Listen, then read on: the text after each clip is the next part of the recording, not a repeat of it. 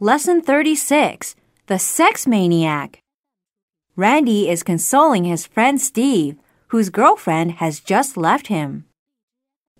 Come on, Steve. No point in crying over spilt milk. I shouldn't have let her go. Forget her. There are plenty of fish in the sea. But there's only one that I like. How do you know if you haven't tried others? You know me. I'm a one woman man.